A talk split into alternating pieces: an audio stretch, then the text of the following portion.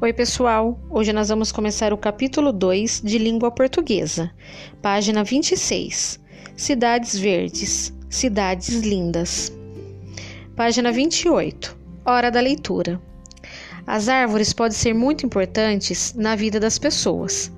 Agora imagine uma árvore muito especial, a ponto de ser chamada de minha. O texto a seguir traz a história de uma árvore assim, especial e ameaçada. A minha árvore. Aquela era minha rua, aquela era minha casa, e aquela era minha árvore. Era assim que eu a sentia, minha. Era também a árvore do meu pai, do pai do meu pai e do pai dele também, que na verdade era quem havia plantado a árvore. A minha, nossa árvore. E pronto, só nossa. Durante gerações, moramos na mesma casa antiga, arejada, com corredores largos por onde nós corríamos, fazendo barulho no assoalho de madeira que cobria o chão. Tudo ali era antigo.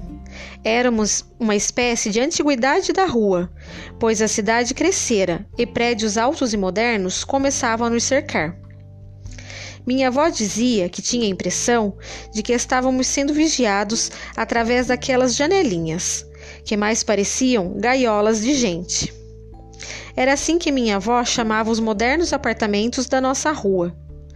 Muitos quiseram comprar a velha casa, mas a família insistia em ficar morando nela. Um capricho que mantínhamos com dignidade e muito esmero. Outro orgulho da família era a árvore em frente à casa. Nunca soubemos de que espécie ela era, mas era linda, imensa e nos proporcionava uma sombra generosa.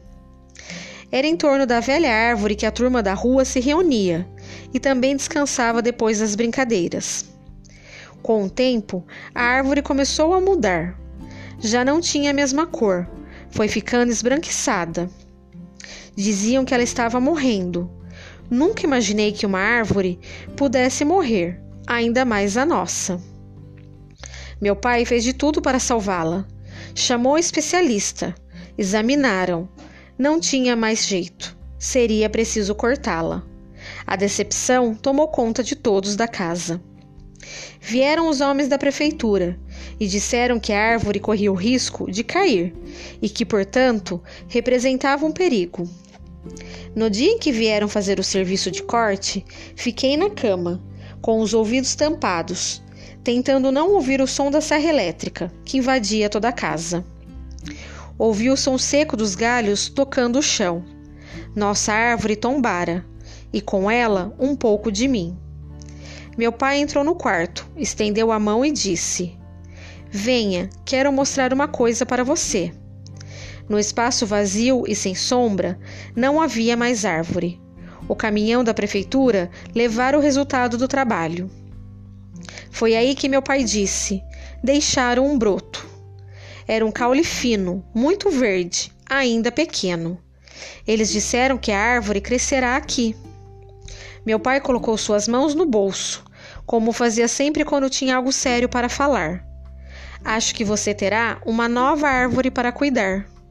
E sorriu. Era uma árvore, novamente, minha árvore. Mateus Neto. As linhas entre linhas da página 30 e 31 é tarefa, tá bom? Um beijo.